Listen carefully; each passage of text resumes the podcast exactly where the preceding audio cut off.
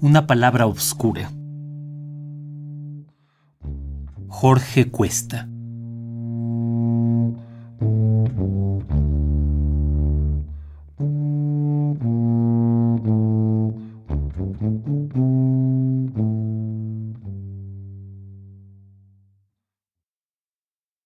En la palabra habitan otros ruidos, como el mudo instrumento está sonoro, y al inhumano Dios interno el lloro invade y el temblor de los sentidos.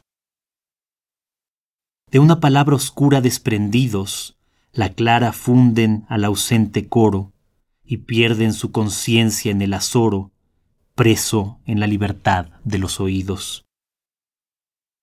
Cada voz de ella misma se desprende para escuchar la próxima y suspende a unos labios que son de otros el hueco. Y en el silencio en que sin fin murmura, ese lenguaje, por vivir futura, que da vacante a una ficción un eco.